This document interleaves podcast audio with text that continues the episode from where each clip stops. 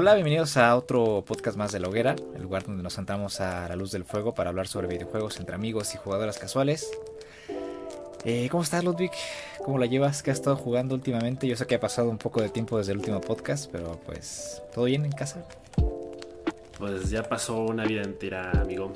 Este, la verdad, la verdad ya, ya estoy medio cansadito del, del tema de la cuarentena el aislamiento social, que es raro porque pues es mi estilo de vida de los 365 días del año, pero siento que mi productividad ha reducido mucho estas últimas semanas. Y no solo eso, sino mis ganas de hacer cosas. Entonces como que incluso aunque tengo tiempo libre, ya ni juego, ya ni, ya ni hago lo que me gusta hacer pues no sé, me siento, me siento como aguitado, me siento como, como que estoy encerrado, pero no porque quiera, sino porque es a fuerzas. Entonces me gusta normalmente tener como la libertad de yo decidir. yo me quedo en mi casa porque quiero. Es, pero como bueno, una, eh, es como una depresión, ¿no? Casi, casi. Sí, sí, es que. O sea, es eso, porque. o sea, literalmente ya ni siquiera salgo de mi casa. O sea, estoy en mi cuarto encerrado todo el día o en la sala a veces ni al, patio salgo. No, ni acariciar a Caruso un ratito. Pues sí, pues un rato, ¿no? Lo, normal. Pero por ejemplo ya casi no lo saco a pasear. Entonces, no sé, como que sí me, ha bajoneado en muchos aspectos todo esto. Pero bueno, aún así he encontrado eh, algunas cosas que me han llenado de, ilusión, de motivación las últimas semanas. Eh, como no tengo una vida en la vida real, me compré una. compré el Sims 4. Y esta semana he estado muy, muy viciado al juego. Eh, pero fíjate que ya le estoy empezando a agarrar un poquito de rencor porque como que sí me tiene muy obsesionado. O sea, literal ayer me acosté casi a las 2 de la mañana jugando. Y jugué ayer en total unas como 6-7 horas. Porque pues, es de esos juegos que me recuerda de pronto un poquito al Minecraft es que por, lo mismo de que no hay un objetivo definido y, como el juego no tiene límites y no te dice cuándo parar y la decisión es propia, pues ahí te puedes quedar horas, horas y, uno siente que siempre hay algo que hacer. Entonces, por ejemplo, yo esta semana en el juego me encargué de titular a mi, a mi sim. Es orgullosamente licenciado en comunicación. y, este, y aparte trabaja ya se casó, ya tiene una hija. Y no, bueno, no. ¿Para qué te cuento más? Va para largo. Eh, también, también he tratado de, de continuar el celeste. Ya llevo, ya llevo un ratito con el celeste. Sobre todo porque ya llegué finalmente al capítulo 9. Que neta sí está muy perro difícil. Sí, está difícil. Y, y creo que estos juegos o sea, me gustan mucho los dos. Son juegos muy diferentes, obviamente. Pero los dos me generan la misma sensación como de. como que me trauman, ¿sabes? Porque después de un rato, después de haber dejado de jugar, siento que sigo jugando. Por ejemplo, el, sí, el otro día me tardé como una hora en pasarme un nivel de celeste. Y después me puse a ver una película. Y mientras veía la película, en mi cabeza tenía la, imagen de cómo se pasa este nivel. A ver, salto, dash, spin, rebote. Entonces ya no me lo puedo sacar de la cabeza. Y con el Sims hoy en la mañana me pasó lo mismo de que ya en, la mañana este, estaba todavía dormitando un poquito. Ajá. O sea, sabes que ya estás despierto, pero todavía no te quieres levantar y tienes los ojos cerrados. Sí, sí. Y estaba así de, ah, tengo que ponerlo a leer, tengo que ponerlo a hacer ejercicio, ah, tengo que hacer mil cosas. Y es como, ya necesito tomar un descanso de ambos juegos durante un tiempo más. Fíjate que yo tuve un síndrome similar. Más que nada, ahora que me compré el Resident 2 y el Control, pues eh, hubo unos días en los que me metí de lleno con la campaña de Leon en Resident 2. Y en las noches no podía dejar de pensar en cómo este. O, cómo solucionar ciertos puzzles. O cómo este, saber escapar de Mr. X en algunas zonas del, del comisaría. Y todo el tiempo estaba pensando en lo mismo y no lo podía sacar tampoco. O sea, no me dejaba dormir, que era lo peor. Y, ahora, me pasa algo similar también con Control, porque a veces siento que en mis sueños entran elementos del juego. O sea, es algo que, que sí mosquea un poco. Es algo raro. Es que sí está, sí está feo, ¿no? Que algo que según tú nomás lo usas para disfrutarte o distraerte te termina obsesionando tanto. Yo normalmente tengo la regla de que no puedo jugar el mismo juego más de una hora y media al día. Pero, te digo, juegos como Sims o Celeste o Minecraft, de pronto son juegos que me puedo estar tres horas ahí y como que me obsesiono. Yo, o sea, ya ni, ya ni siquiera lo disfruto, ya nada más estar ahí por porque sientes que tienes que estar. Pero, pues, está, sí es una relación ahí medio tóxica que luego se genera con, con los juegos. Pues y de hecho, este, en ese intermedio, te agradezco mucho la recomendación del otro día de el Monument Valley 2, mm, que estuvo gratis. Sí, sí. Y jugué un par de niveles. Creo que ya me quedé en el 3. Y está bastante chido, está muy bonito. O sea, es como esos juegos que, que neta te ayudan a despejarte un poquito. Por la música y por la ambientación y todo. Sí, es un juego muy estilizado y es tranquilizante a su vez. Em, juegos como Coffee Talk, que también jugué recientemente, que pues es básicamente que eres un, este, un barista y haces café y escuchas las pláticas de las personas, son juegos que ayudan mucho en estos momentos porque pues realmente no hay mucho que hacer y pues salir de un momento del momento frenético que puedas tener en algunos juegos pues sí te ayuda bastante porque pues ya no tienes tanta cosa en la cabeza y, pues eh, estar tranquilo en estos momentos y tratar de bajar un poco los niveles de ansiedad es algo necesario. Sí, sí, es que sí, sí hay que variarle. La neta sí hay que variarle porque cuando te obsesionas con una sola cosa y te lo quieres pasar en todo un día, pues como que es como el no te lo tragues, saborealo. hay, hay, que darle calma porque o sea, yo sé que no, yo sé que no hay, pues, que hay tiempo para, para pasarte un juego en dos días, pero pues hay que, hay que, hay que variarle porque pues la mente también se cansa y pues hacer lo mismo una y otra vez durante todos los días. Yo ahorita tengo mi pequeña rutina en las mañanas porque primero obviamente me levanto, me cepillo los dientes, tomo agua, desayuno algo y me pongo a ver unos, unos dos o tres capítulos de The Office. Entonces ya estoy avanzando un poco con la serie, está bastante entretenida. Y ya después de eso me pongo a trabajar un rato. Y hasta en la tarde noche pues ya me pongo a jugar. Pero pues unos días en los que sí le metía muchísimo tiempo a los juegos. Digo, estaba con control últimamente. Y había momentos en los que nada más estaba ahí para sacar trofeos o para avanzar un poco en la historia o cumplir misiones secundarias para sacar más trofeos, claro. Y, a la larga, pues sí, como que me canso. Yo ahorita estoy descansando del control un rato porque no quiero que sea eh, doloroso jugar a control. No debe ser doloroso jugar a control, debo disfrutarlo. Entonces, ahorita me estoy tomando un pequeño descanso. Y este, de hecho, voy a pintar en casa con mamá. Es algo bueno. Em, Muy recomendado. Sí, sí. Una actividad familiar. Sí, es una actividad. Y, y, sí, de hecho, hemos estado jugando juegos de mesa en casa. Eh, hay que tratar de variarlo un poco porque hasta cierto punto pues, pues sí es un desgaste estar aquí adentro y la salud mental es lo primero. Sí, sí, creo, que eso es muy raro porque, por ejemplo, en mi caso te digo, pues la, no hay una diferencia muy grande entre la rutina y, la cuarentena, ¿no? Pero el, el, plus o lo que cambia es que, por ejemplo, ahora mi familia está todo el tiempo en casa, ¿no? Cosa que para mí no era muy habitual. Entonces como que uno también se tiene que acoplar a eso.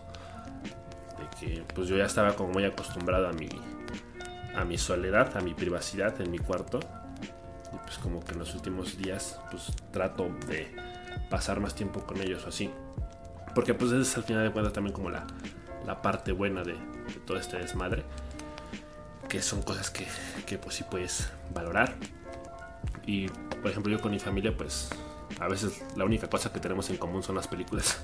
Entonces, pues tratamos de, vernos una o dos a la semana o así.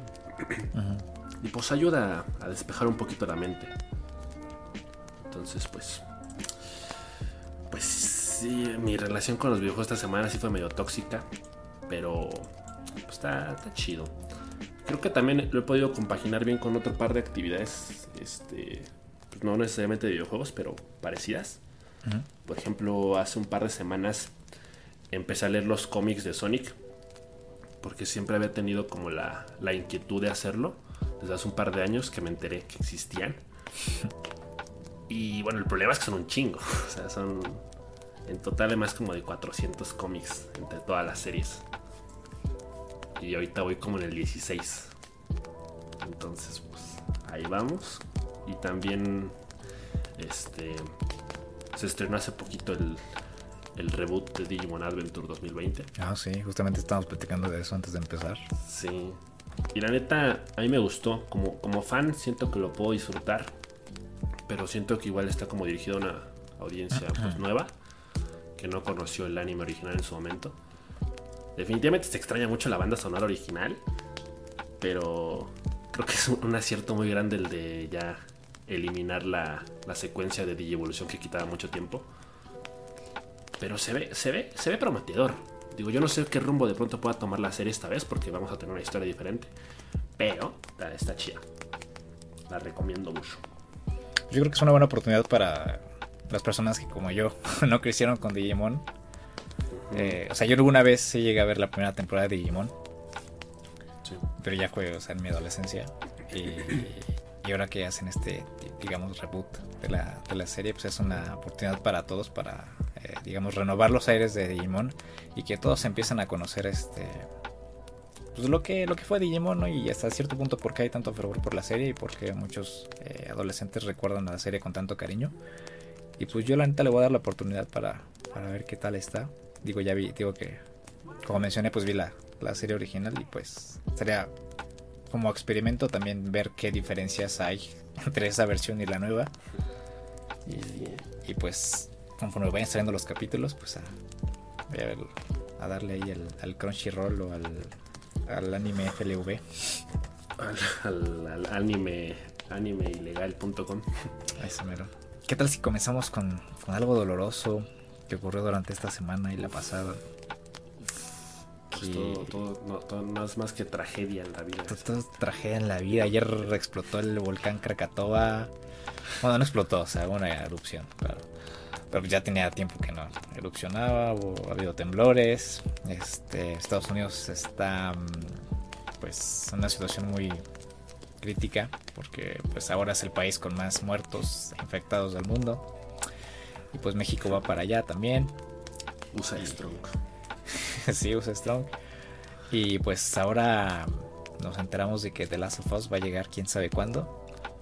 Eh, y que vas, lo van a retrasar un tiempo yo la verdad la noticia pues al recibirla sí, sí me afectó un poco porque pues yo ya tenía en mi cabeza apartado el 29 de mayo. De hecho, aquí en mi calendario que tengo frente en mis ojos tenía ahí el 29 tachado. Sí, había una cuenta regresiva, ¿no? Tenía, sí, aparte mi teléfono tenía una cuenta regresiva. Y aparte en Twitter seguí una, una cuenta con una cuenta regresiva del juego. Madres. Y pues sí, duele, pero pues digamos que hay prioridades, ¿no? Y la salud de todos es, primero. Pero pues, digo que que hay algunas cosas que aclarar en, relación al, retraso, pero pues tú primero cuéntame cuál fue tu, tu recepción o tu ah, percepción, pues, digamos, del también del Ah, pues ya, eh, para mí esto ya es tener que aceptar que no lo van a sacar nunca, güey. no existe The Last of Us Parte 2, son los papás. O sea, la neta a mí también como que me agüitó un poquito porque pues igual yo ya tenía como que considerado el presupuesto para comprarlo casi casi de, salida e irme a formar a la venta nocturna para tenerlo luego luego. Pero pues creo que era, era de esperarse, ¿no? Digo, The Last of Us es en este caso solo uno de los tantos afectados por, por el coronavirus. Entonces digo, pues supongo que sí duele y entristece un poco que ahorita no salga pero creo que también es muy entendible el, el, porqué. Y al final de cuentas pues, podemos estar tranquilos porque como quiera el juego ya está terminado y de que va a salir, va a salir. A no ser claro que todos nos, nos una tragedia, sí. Sí, claro. Y te digo algo, yo, yo particularmente creo que agradezco hasta cierto punto que lo retrasen. Porque, por ejemplo, estaba pensando, eh, ya ves que salió Animal Crossing. Y este. Y la neta, eh, yo ya había tenido como la posibilidad de comprarlo. O sea, si, si, hubiera querido, ya lo hubiera comprado. Sí. Pero no lo hice porque, como que ahorita siento feo, no sé, pedirlo por Amazon o por Mercado Libre y que me lo traigan hasta mi casa. Y es como que, pues, arriesgar la vida de, de los repartidores por traerme un juego que no es de primera necesidad, pues se me hace feo. Entonces, sí, de hecho, que con The Last of Us pasaría algo parecido. De hecho, están tomando prioridad, ¿no? Ahorita, o sea, están haciendo envíos de, de cosas de primera mano, de primera necesidad. Uh -huh. Y sí, claro, entregan videojuegos y cosas así, pero pues. Sí, pues también... lo que tú les pidas te lo, te lo llevan. Sí, claro. Pero pues también es como uno de la responsabilidad de, pues no. sí, es un poco de conciencia social, ¿no? Sí, claro. ¿Y a ti cómo te pegó ese, la noticia? Pues sí, sí, sí, me pegó muy, muy duro. Eh, yo ya, te, como te decía, yo ya tenía este, pensado disfrutar del juego en, en, plena cuarentena en mayo. Porque esto va para largo. No creo que esto dure sí. este, un mes. Va a durar más. Sí, es muy probable. Y, y pero fíjate, por otra parte estoy feliz.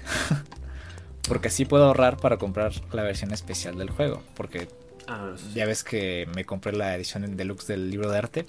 Y dije, bueno, ya es el gasto del libro de arte, ya no voy a hacer el gasto de la edición especial y me compro la edición regular. Y ahora como va a haber más tiempo, voy a tener más tiempo para ahorrar y voy a poder comprarme una edición especial en caso de, en caso de que alcance, ¿verdad? También. Sí. Entonces, pues por esa parte, pues tampoco estoy, estoy tan triste. Yo sé que el juego va a salir.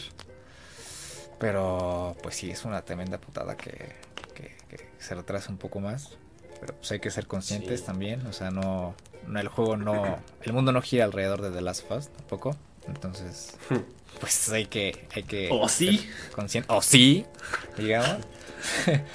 Pero pues ni modo, o sea, no puedo hacer nada. Y... Sí, pues no. No, y sabes que está peor. Que lo, lo, o sea, lo, lo retrasan justo un par de días después de que salieron estos como avances o ya gameplays que se filtraron ahí. Uh -huh. Y es como que ahorita no, o sea, no, no me calientes la olla porque la neta yo vi, quiero ver lo, lo, menor que se pueda del juego. Quiero llegar lo, lo más virgen posible a jugarlo. Uh -huh. Pero sí fue un poquito como... A la boda. Difícil eh, contenerme las ganas de ver este... El, el avance que mandaste el otro día. Sí. Y el gameplay. Sí, sí. Y dije, no. Yo sí lo vi. Quiero, o sea, yo sí lo vi. Déjame decirte que no, no son spoilers mayores. Por, o sea, lo que tiene que ver, no. lo que tiene que ver en los, en los, clips es una nueva función uh -huh. que va a agregar en el juego. Que pues uh -huh. yo digo que si tú llegas al juego con esperanzas de, de, de, ver cosas nuevas y de sorprenderte, pues estaría bien que no lo vieras para que tú llegando a esa parte del juego lo disfrutes pero tampoco es un, un spoiler este, de esos de, que, que, te cambien la sí, historia. Bueno, no, no, te están contando la historia del no. juego tal cual, pero digamos ya te están adelantando un poquito de lo que vas a ver. Claro, sí. Sí, sí. Entonces eso es lo que de pronto dije, ah, chale, me hubiera gustado verlo así como en, en primicia yo en mi casa jugándolo, pero pues así también está, está interesante. Que te digo algo del adelanto que vi, que era como del, del pequeño gameplay este en donde pues Ellie está escapando de, de, los malos y pues se termina escondiendo debajo de la camioneta y le salen los perros y demás. Sí, sí. Ahí me di, me di cuenta de que, bueno, o sea, el juego está, o sea, literalmente es como ya llevar, digo, ya sabes que durante años ha habido como el, el, el chiste, la broma, el hate de que Sony hace películas en vez de juegos. -huh. Entonces como que este, este juego alimenta más ese hate porque realmente es, es un juego que narrativamente y con la jugabilidad lo hace pues una experiencia así casi casi cinemática uh -huh. en la que juegas mientras te cuenta la historia y va viendo como estos cambios de cámara o, o, o de ángulos pero fíjate que ahí, ahí, ahí, yo encuentro como que el pequeño pero de que ya me vi a mí perdiendo miles de veces en esa parte de que no me va a salir a la primera es el tipo de cosas que van a sacar de un poquito de la inversión. Sí. Pero de que se ve bueno, se ve muy bueno. Sí, y ese justamente eso es, es, parte de la excelencia de, de, Sony y de Naughty en específico. Que hagan eh, del, del, videojuego una experiencia cinematográfica también. Porque eh, pues está esta parte, eh, digamos, visual. Que te ayuda mucho a la hora de desarrollar un juego de este calibre. Y que pues hace la experiencia muchísimo más este pues pues sí pues visualmente arrasadora no porque pues, cada movimiento que hagas en el juego pareciera que estuvieras viendo una película. Sí. Y, pues a eso le añades las cinemáticas y la calidad visual que tienen los modelos de los personajes pues aún más no entonces sí y con la historia o sea la historia tenemos un, un producto final así perfecto. ¿eh? Y quieres hablar porque, porque hay retrasos, porque hay gente que todavía no entiende razones y hasta están pidiendo demos que no son posibles y que ahorita voy a explicarles por qué. Eh, el juego ya está terminado. Em, el retraso es por temas logísticos y de mercado. Voy a ser más claro. Eh, Sony tiene contratos con Amazon, eBay, Mercado Libre, no sé, lo que te puedas imaginar, tiendas de venta de distribución digital. Y entonces pues Sony tiene un contrato que tiene que entregar X cantidad de versiones especiales, ediciones este, estándares, figuras, libros, no sé. Y no puede liberar un juego en una versión digital porque pues hay pérdidas para, para estas empresas y, y obviamente pues se pueden meter en broncas y puede haber demandas. Entonces ahí es, perder, perder. Por otra ya no habría The Last of Us 3. Exacto. Entonces, por otra parte, pues es un juego grande que todo el mundo está esperando y pues que tú no puedas llegar de lanzamiento a todas las regiones o que a las personas que ya hayan comprado, ya hayan pedido todas estas, todas estas ediciones especiales y ediciones estándares físicas y que quieran jugarlo en físico, pues se lo van a tener que esperar y se van a tener que tragar un tiempo que no está definido y pues eso no es justo para nadie. Entonces, quiero que eso quede claro. Pues yo, por ejemplo, no. Yo me esperé lo que fuera necesario para tenerlo en físico, en digital, no. Es que digo, si ya nos esperamos seis años y medio, que nos podemos esperar siete. Sí. O sea, unos meses más por, disfrutar de este juego que, que llevamos esperando ya un tiempo. Entonces, pues yo creo que ahí es donde tenemos que agarrar la onda y ponernos a pensar en los demás también. Y, pues ahora el tema de por qué no es posible realizar una demo. Esto, y de hecho esto lo explicó Neil en, el podcast de, de, PlayStation cuando lo entrevistaron hace unos días. Él menciona que implica realizar un nuevo proyecto dentro de un escenario establecido específicamente para no arruinar la experiencia del juego y, la, historia original. O sea, ellos tendrían que desarrollar este, un mapa nuevo, pero con enemigos. Porque tomar un trozo de la historia y presentarla como una demo, eh, aparte de que sería complicado por temas este, de seguridad y este obviamente de, calidad, porque no puedes nada más cortar un pedazo y entregarlo así nada más. Pues arruinaría un poco la experiencia del juego. Entonces. Y, pues eh, la cuestión de hacer una demo es, hacer o meter a la, a la gente de desarrollo en un proyecto que tomaría muchísimo tiempo y recursos que en este momento no tienen. Entonces, ahorita el, tiempo que están. El tiempo que va a estar el juego ahorita en un limbo.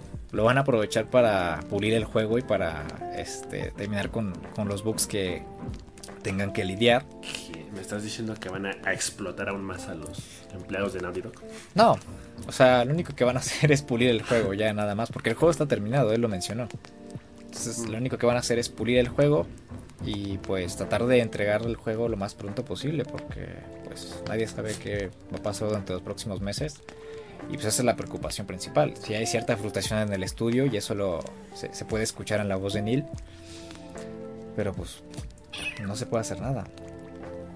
Sí, pues de, alguna forma lo del demo es para calmar las aguas ante el retraso, pero realmente no es como que hubiera planes originales de sacar un demo, porque no es un juego que, se preste para un demo, porque yo siento que desde el segundo uno ya te estás spoileando todo. sí, o ya empiezas a hacer enlaces. Sí, exacto, porque o sea, de pronto quizá el demo es para conocer un poquito más el, aspecto de la jugabilidad o este aspecto eh, narrativo, cinemático, en el que vas viendo la interacción de, de Ellie con su entorno y cómo estas cosas reaccionan de forma más intuitiva. Pero pues creo que vale la pena esperarnos para probar algo así. O sea, una demo no es suficiente. ¿Cuánto podría durar una demo? ¿Media hora? ¿Una hora? Y pues no sé, o sea, sí tendría que ser un juego, por así decirlo, aparte. Que no nos cuente mucho o no nos cuente nada. Pero pues no se puede. O sea, aparte ahorita como que las líneas de distribución están muy afectadas. Y pues ahora sí que es un círculo vicioso. Que pues eh, no tiene sentido buscar ningún otro tipo de solución. O sea, aquí lo único que hace falta es que seamos pacientes, porque el juego va a salir y, y cuando salga, pues seguro que callará muchas bocas y nos tendrá todos contentos, ¿no? O sea, la gente que se está quejando, yo estoy seguro de que va a estar terminando eh, muy agradecida con el juego. Y pues poco más, ¿no? Digo, sí duele tener que esperarlo este, cuatro o cinco meses más, no lo sé. Quizás hasta 2021, ojalá que no. Pero, pues, pues, yo creo que sí va a valer la pena, ¿no? Entonces, pues, hay, es tiempo para pasarnos el primer juego 20 veces más. Para leer los cómics, para, para ver los trailers del 2 mil veces. Consumir las imágenes que liberaron eh, por accidente la semana pasada, que ya están todas en línea. Y poco más, así que hay que ser eh, pacientes. Paciencia que no hay con la E3 2020, ¿Recuerdas que iba a haber un evento online de la E3? No, de hecho, ese día que me dijiste que iba a haber, bueno, no, me dijiste que se canceló y yo te dije, ni siquiera sabía que iba a haber. Porque yo había entendido que era como que se había aplazado nomás para el próximo año, pero no es como que habían cambiado el formato. Sí. Como lo iban a hacer como con los BAFTA Game Awards. Pero pues sí, iban a hacer un E3 online y ya lo cancelaron. La, la ESA lo dijo en una este, publicación, la Entertainment Software Association. Oh. Y pues dijeron que van a reunir las presentaciones individuales que haga cada desarrolladora o empresa en el portal de la E3.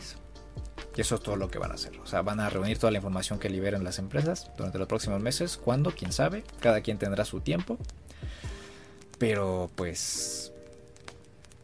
La E3 está muerta durante este año. Habrá que esperar a 2021. Y pues ya dijeron que se supone. eso, eso es lo que dicen ellos.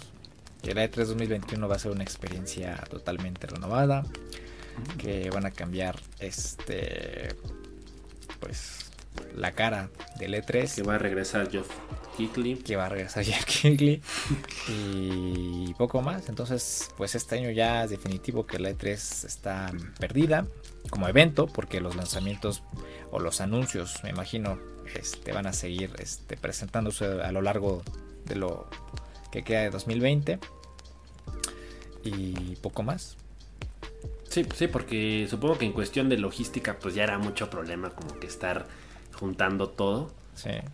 O sea, ya, era como que un capricho de. Con el tiempo limitado que tienes, con los recursos, el personal limitado también, pues ya era como mucho.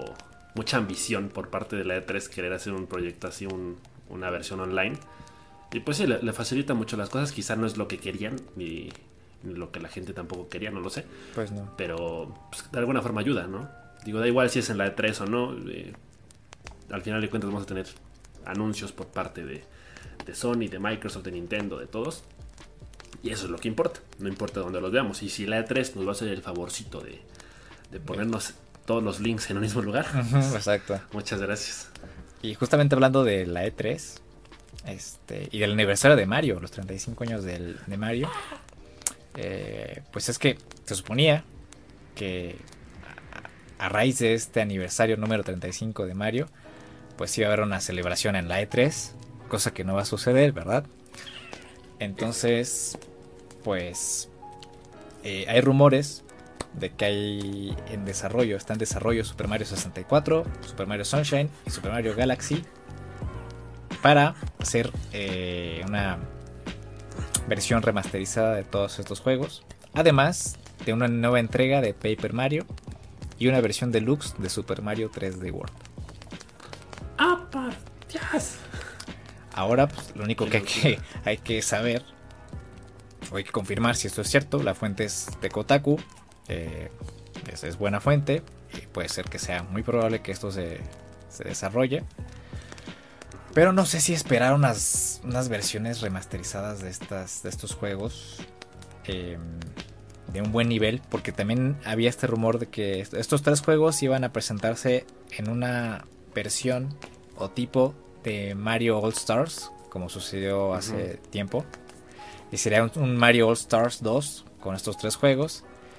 Pero pues dudo de la calidad de los tres juegos. O sea, si te meten tres juegos en un en un disco, Super Mario 64, Super Mario Sunshine Super Mario Galaxy, no me espero eh, juegos con una calidad visual de de Mario Odyssey. O sea, me imagino versiones eh, eh, como las que aparecen en YouTube de personas que modean el juego y le meten ray tracing. Y no sé si esperar algo más. ¿Tú qué opinas? Pues no lo sé. Es que, por ejemplo, hace un par de semanas eh, estábamos hablando de eso, ¿no? De hecho, casi casi a forma de premonición, tú estabas diciendo que pues Nintendo había estado como con la mano bajita estos meses y que debía estar preparando algo muy choncho para finales de año para que toda pudiera reafirmar su presencia y sobre todo para que le pudiera hacer como competencia eh, a Sony y a Microsoft. Y entonces da la impresión de que este es ese proyecto que, le va a ayudar a, tener esa, esa, presencia a final de año, como que el lanzamiento para las navidades que se va a traducir en, muchos, en muchas moneditas para Nintendo. Pero no lo sé, no, sé qué tan eh, choncho puede ser un proyecto así. A mí me, ilusiona muchísimo porque ya desde que dicen que va, a salir, va a salir otra vez el Super Mario Sunshine para Nintendo Switch, o sea, ya, ya estoy extasiadísimo porque ese juego particularmente es mi favorito de GameCube y llevo también años eh, volviéndolo a jugar en emuladores en la computadora y me hace mucha ilusión. Pero eh, es que esa es justamente la, contrariedad, ¿no? O sea, es una de dos. O sacas versiones remasterizadas individuales de cada juego para que entonces la gente escoja entre ellos. O sacas la versión compilatoria de los tres. Pero si la sacas en, esa versión, pues definitivamente no hay, no hay opciones de, mejorarlo mucho gráficamente y tampoco hacerle muchas modificaciones a la jugabilidad. Sí. Entonces, como que eso sí afectaría mucho a que pues nomás es el mismo juego, pero medianamente optimizado para la Switch. Por ejemplo, con Mario Galaxy pues ya no hay tanto problema porque pues salió para la Wii y tanto las mecánicas del juego como la animación pues era bastante decente. Y de hecho el Mario Sunshine para la GameCube pues tampoco estaba tan mal. Y, pues sí es cierto que, en, emuladores y con mods y con miles de cosas han hecho que estos juegos estén como reimaginados en versiones digitales de calidad que no sé si sea suficiente. Eh, si lo sacan así, yo sí lo voy a comprar. o sea, es un hecho, porque yo siempre tuve, me quedé con ganas de jugar Mario Galaxy. Y no estaría mal también probar el Mario 64. Eh, también, por ejemplo, estaba ahí la duda de, de qué va a pasar con Super Mario Galaxy 2. Si lo van a sacar después, lo van a sacar también ahí. ¿O qué onda? Porque pues, estaría chido que aprovecharan para de una vez sacarlo todo. Y pues no sé, o sea, poco más que agregar, ¿no? Digo, a mí me emociona y habrá mucha gente a la que también, pero no siento que sea un proyecto demasiado ambicioso, así como, oh Dios mío, lo que va a hacer Nintendo con Mario, o sea, es como, eh, ¿No te parece como un aniversario un poco cutre? O sea, yo, siento que estas versiones de Super Mario 64, Super Mario Sunshine y Mario Galaxy son como versiones que perfectamente podrían estar en Virtual Console. O sea, si es que hubiera Virtual Console, claro, ¿no? en la Switch.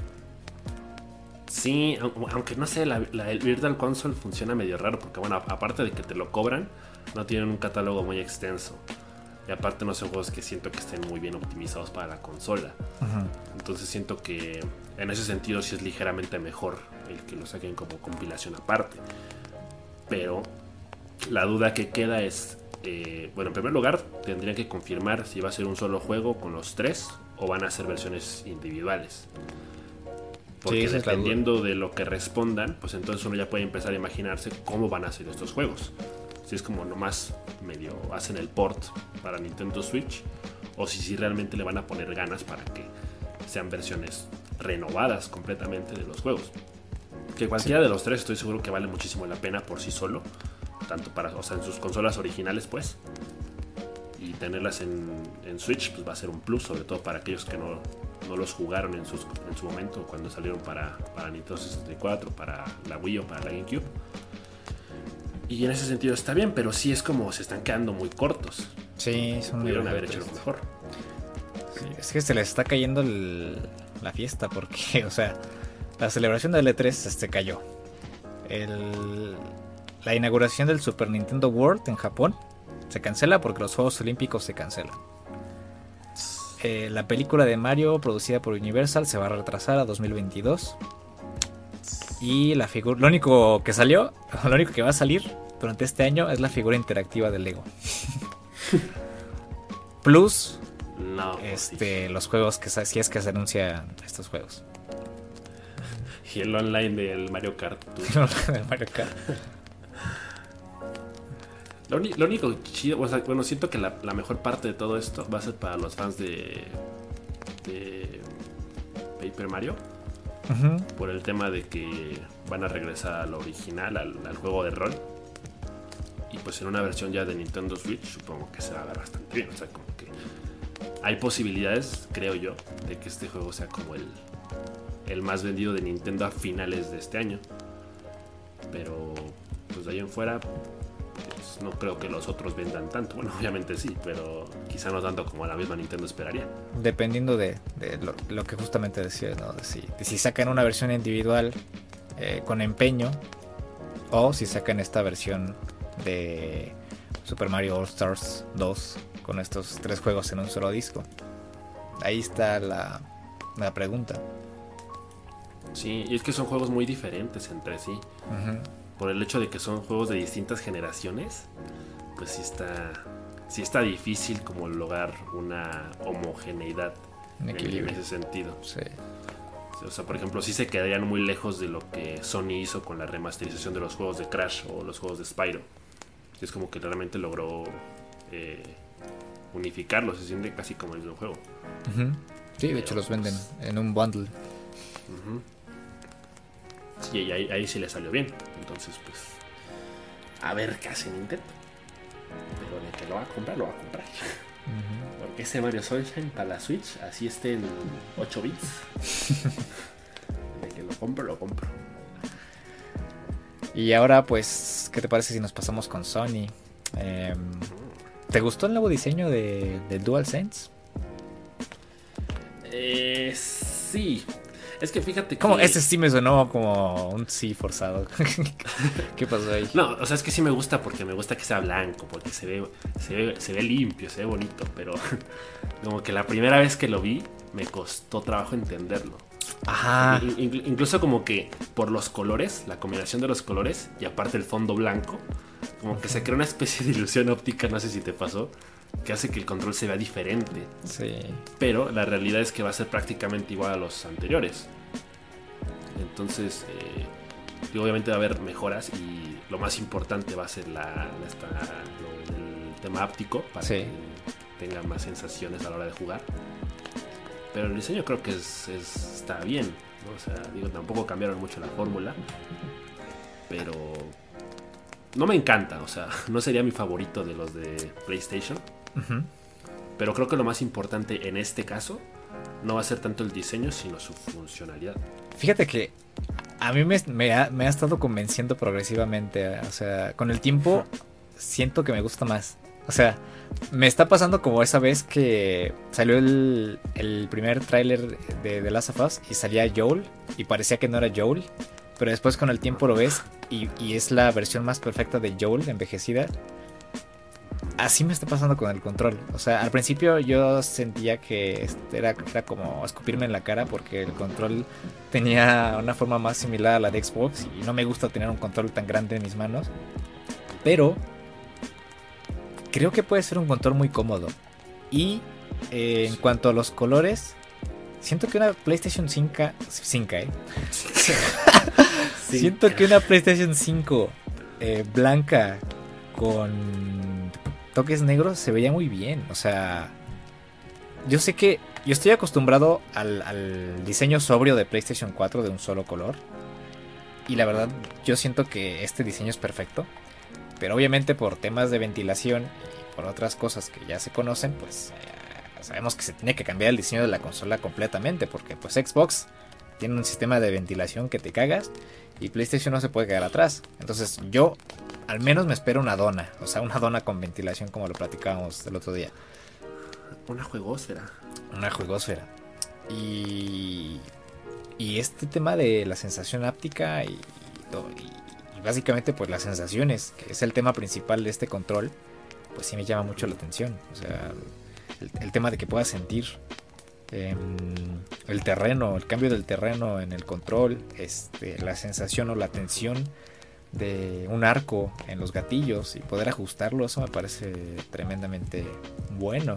Eh, y pues también el tema de que tengas también un micrófono integrado, porque había veces que estaban hablando en el, en el chat del Fortnite y no encontrabas tus audífonos y no tenías ni cómo decirles que ahorita eh, regresabas porque estabas buscando tu, cable.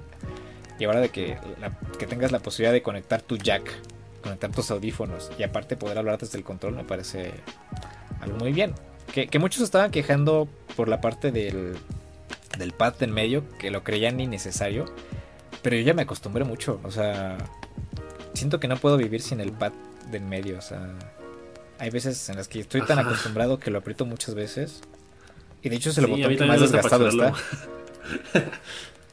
Es que pues, realmente a lo mejor tenían otros planes inicialmente con eso, pero como que no lo han explotado tanto. Entonces, de pronto es un botón que no sirve mucho, no sirve para nada. Es muy cómodo. Pero, pero es, a, mí, me gusta. O sea, estéticamente siento que, que hace que el control sea más chido. Sí. Y aparte, pues no tiene nada más que poner ahí, entonces lo pones. sí. Y a lo mejor esta vez hacen que, que funcione más o que tenga otras otras eh, otro objetivo.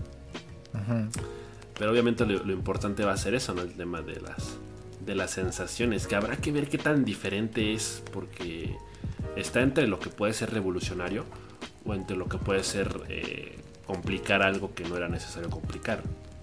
En el sentido de que a veces acostumbrarte a un juego eh, es un proceso que tarda, porque tienes que aprender a apuntar, tienes que aprender a, a calcular la distancia o cosas así, por ejemplo, en juegos de, disparos.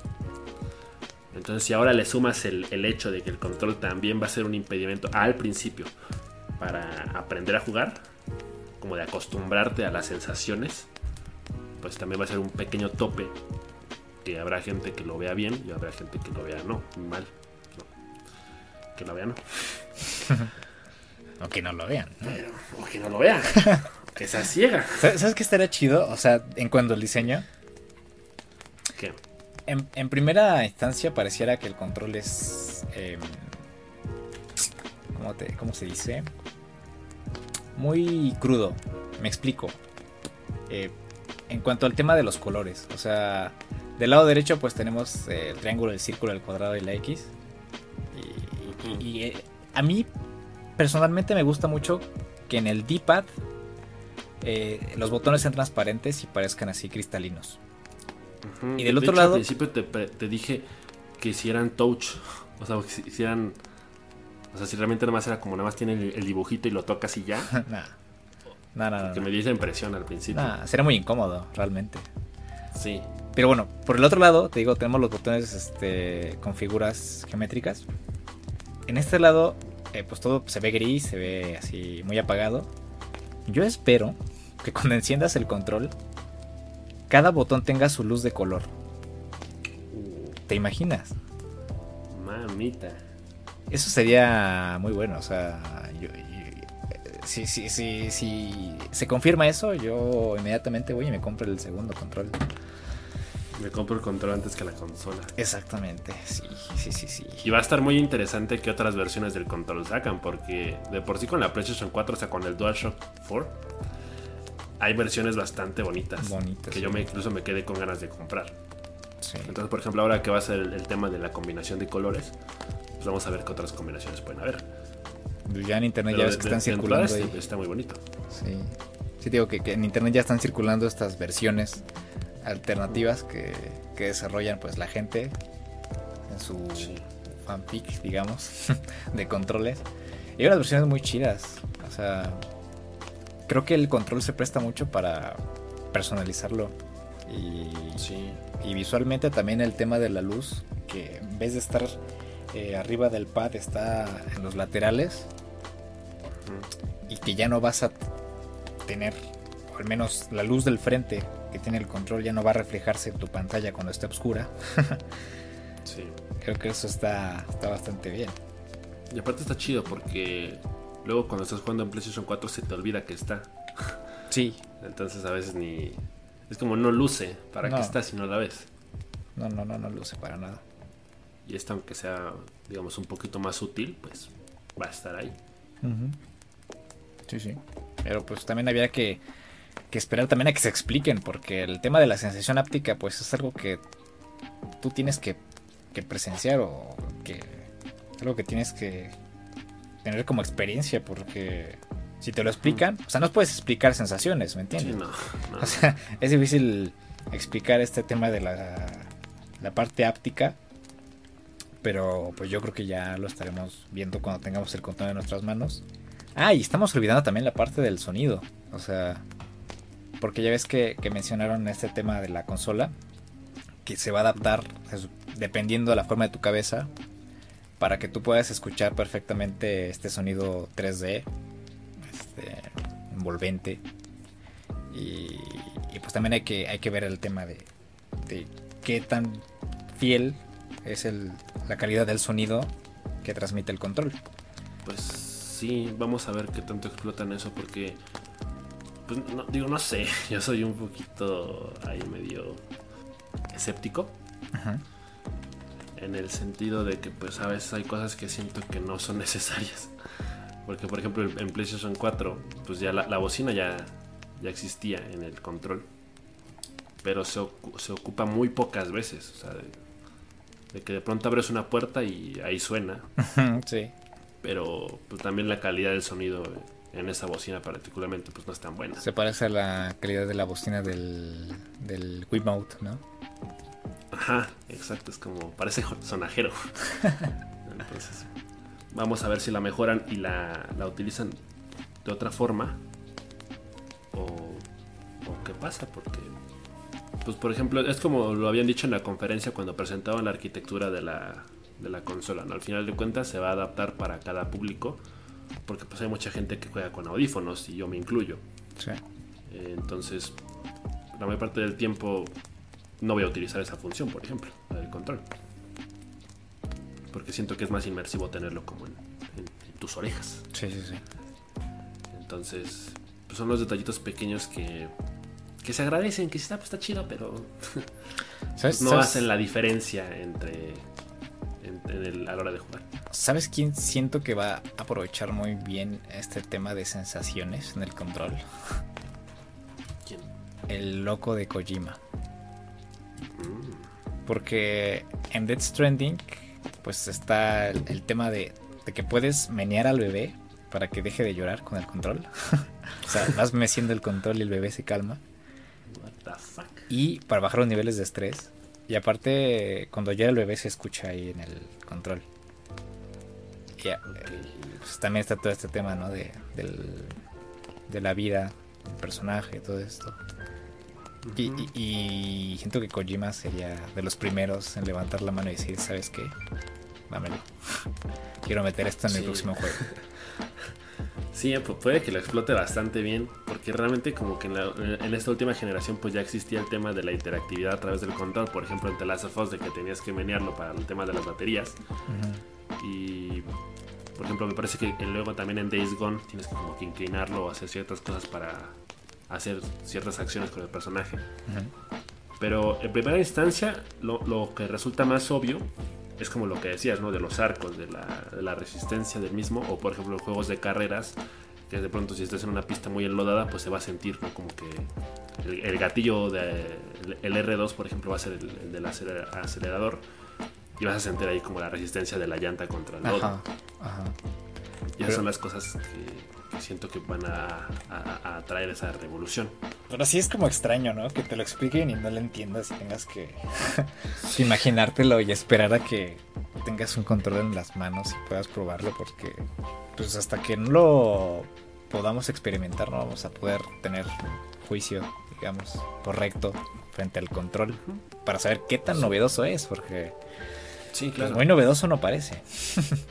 Sí, o sea, nos podemos dar una idea, obviamente, por lo que ya conocemos, porque tenemos PlayStation 4 y tenemos eh, una idea de cómo funciona eso que están diciendo, porque pues, ya más o menos lo hemos experimentado antes. Y ahora esto, pues, es como una versión mejorada, pero que tampoco termina siendo la cosa más genial del mundo, porque en todo caso nos tendremos que ir muy lejos a, un capítulo, por ejemplo, de Black Mirror, en donde la forma más eh, completa de tener esa experiencia eh, 100% inmersiva es si, tú puedes formar parte del juego. Sí, claro. Y si puedes sentir las sensaciones y si golpean a tu personaje tú también te, este, allí también te duele. O si, te tienes que agachar, pues literalmente tienes que agachar o así. No tanto como el tema de la realidad eh, este, aumentado, la realidad virtual, pero sí un tema de sensaciones. Sí, claro. por ejemplo, a lo mejor el, control va a vibrar cada vez que te golpeen o algo así. Como para que se sienta en las manos el golpe. No lo sé, ya lo veremos. Ya lo sentiremos, ya daremos nuestra reseña. Oye, Ludwig. ¿Y ah, cuál es tu control favorito? O sea, retomando ese tema de los controles y, obviamente pues a espera eh, de ver y de sentir el Dual Sense y el control de Xbox. Personalmente, ¿cuál es tu control más cómodo? No sé, tu control favorito hasta ahora. Mm, pues creo que sin duda sería el, DualShock 4, el del PlayStation 4, porque siento que es el más ergonómico y el más cómodo. Eh, digo, ahora sí que podemos hacer como la diferencia entre los controles más cómodos y los más incómodos. Porque, por ejemplo, de pronto si nos metemos en el terreno de las consolas portátiles, yo me acuerdo que el PSP era una consola particularmente incómoda a lo mejor porque no se, no se acoplaba como a la, dimensión de las manos de todo el público, porque era un tamaño promedio. Y como yo tengo dedos muy grandes, pues de pronto sentía que, los, el espacio entre los botones me quedaba muy reducido. Sí, tienes que retraer tus dedos, ¿no? Ajá, era muy incómodo. Y luego también, por ejemplo, tengo la experiencia con el control de GameCube, que me gustaba mucho porque los gatillos de atrás eran como muy... Bueno, no sé cómo explicarlo tampoco, pero me gustaba mucho presionarlos, estar constantemente presionándolos, incluso aunque la consola estuviera apagada, me gustaba presionar mucho esos botones porque eran como muy cómodos. Aunque sí me acuerdo que de pronto llegaba a haber experiencias medio incómodas con la GameCube, cuando por ejemplo en Sonic Riders había un nivel en el que el personaje principal era como que se subía a un riel y para que hiciera trucos en el riel tú tenías que girar el, gatillo, no la palanca, en círculos y eso era muy incómodo. Entonces también tiene mucho que ver a veces que pues justamente ¿no? el, tema de cómo las desarrolladoras ocupan el control para hacer su juego más interactivo. Entonces ahí ya es una cuestión de, aciertos de cada uno. Y en ese caso, hablando de Sonic Riders, pues siento que no lo hicieron bien. Pero de ahí en fuera, eh, sin duda los controles de, PlayStation siento que son los más, los más cómodos, los más, los más chidos. No he jugado mucho en Xbox, pero siento que no son controles tan diferentes, pero de pronto no se sienten tan, tan cómodos. Y te voy a decir algo, yo tengo las manos muy sudorosas. Y, y por ejemplo, cuando me compré la Switch, una de las primeritas cosas que me parecían indispensables sí o sí comprar era un control aparte porque no me hacía mucha ilusión jugar con el control por defecto que viene con la Switch. Entonces este control es mucho más cómodo, pero sudo mucho con él. Como que se me resbala demasiado. Cosa que no me pasa tan a menudo con el del, con el del PlayStation 4. Entonces, pues ahí está mi, mi ganador. ¿Y el tuyo ese? Pues es que lo mío... O sea, siempre he jugado en PlayStation. ¿Vale? No traigo nada personal contra Xbox. Digo, esto es, de toda la vida. Em, En principio pues era porque siempre me atrajeron los juegos de PlayStation. Y también hay juegos de Xbox que quiero jugar, pero pues por supuesto pues uno no siempre puede comprar ambas consolas. Pero siento que la forma del control de PlayStation siempre fue perfecta. Porque es... Sea, aparte de que siento que tiene el tamaño perfecto para cualquier mano. Este se ajusta perfectamente a las palmas y es muchísimo es muy muy suave y, es muy fácil jugar con él. O sea, yo cuando cuando luego voy a casa de, de mi primo que juega Fortnite en la Switch y luego me presta su Switch mientras está jugando, mientras hace, no sé, mientras come algo, no sé, lo llaman por allá. A la hora de, tener, por ejemplo, el análogo izquierdo arriba, como en Xbox, se me hace muy incómodo. Me tronaban los dedos y, me dolía. O sea, era es algo súper incómodo. O sea, yo estoy acostumbrado a los análogos a ambos lados de a la misma distancia este, cada pulgar. Sí. Y a la hora de hacer el cambio entre este control, el de Xbox o el de Switch, pues sí me molesta mucho. O sea, es algo muy, muy incómodo. Ya, ya, ya es cuestión de costumbre. O sea, esto es de toda la vida. Entonces no hay nada personal, como dije. Pero sí, sí, sí, mi ganador es, es, el de PlayStation 4. Justamente el DualShock 4. Porque tiene todo lo que se puede pedir en PlayStation, claro. Y pues es un control que me sorprendió mucho y, de hecho ya lo había comentado en el primer podcast.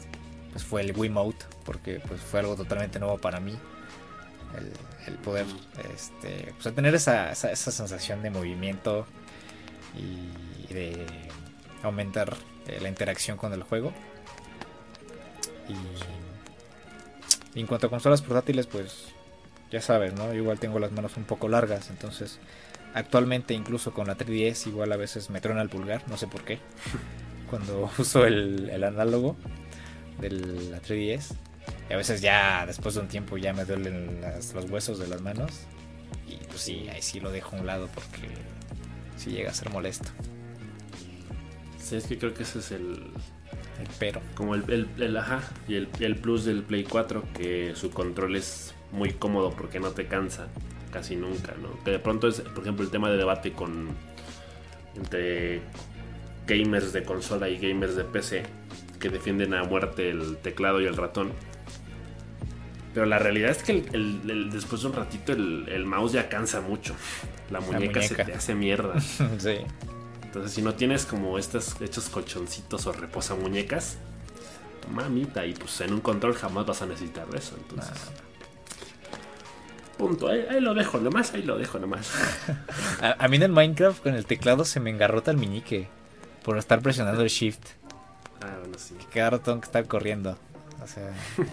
sí, sí, ya llega un punto en el que se me engarrota el meñique y digo, no, ya, aquí le paro, porque si no, al rato voy a tener problemas. Pero yo, yo personalmente, pues sí prefiero el control. Incluso cuando juego juegos de PC, conecto mi control y me pongo a jugar. Que aquí, Gustavo, eh, te mandamos saludos, ¿verdad? Este, estaría este, mentándonos la madre. pero, pero sí. Digo, ya es respetable, cada quien tiene su forma este, más cómoda para jugar. Cada quien lo disfruta. Y como tú dices, también es cuestión de acostumbrarse. Sí, sí, sí, sí. Y también es cuestión de, del tamaño de tus manos y de tus dedos. Entonces, pues no hay mucho que discutir, pero. Pero pues qué bueno, ¿no? O sea, yo siento que el nuevo control de PlayStation 4 va a ser muy cómodo. Te digo, en un principio no me convencía mucho. Pero cada vez, cada vez que lo veo en la pantalla, me, me gusta más. Así que yo ahí lo dejo. Pues bueno, pues yo creo que hasta aquí del podcast del día de hoy.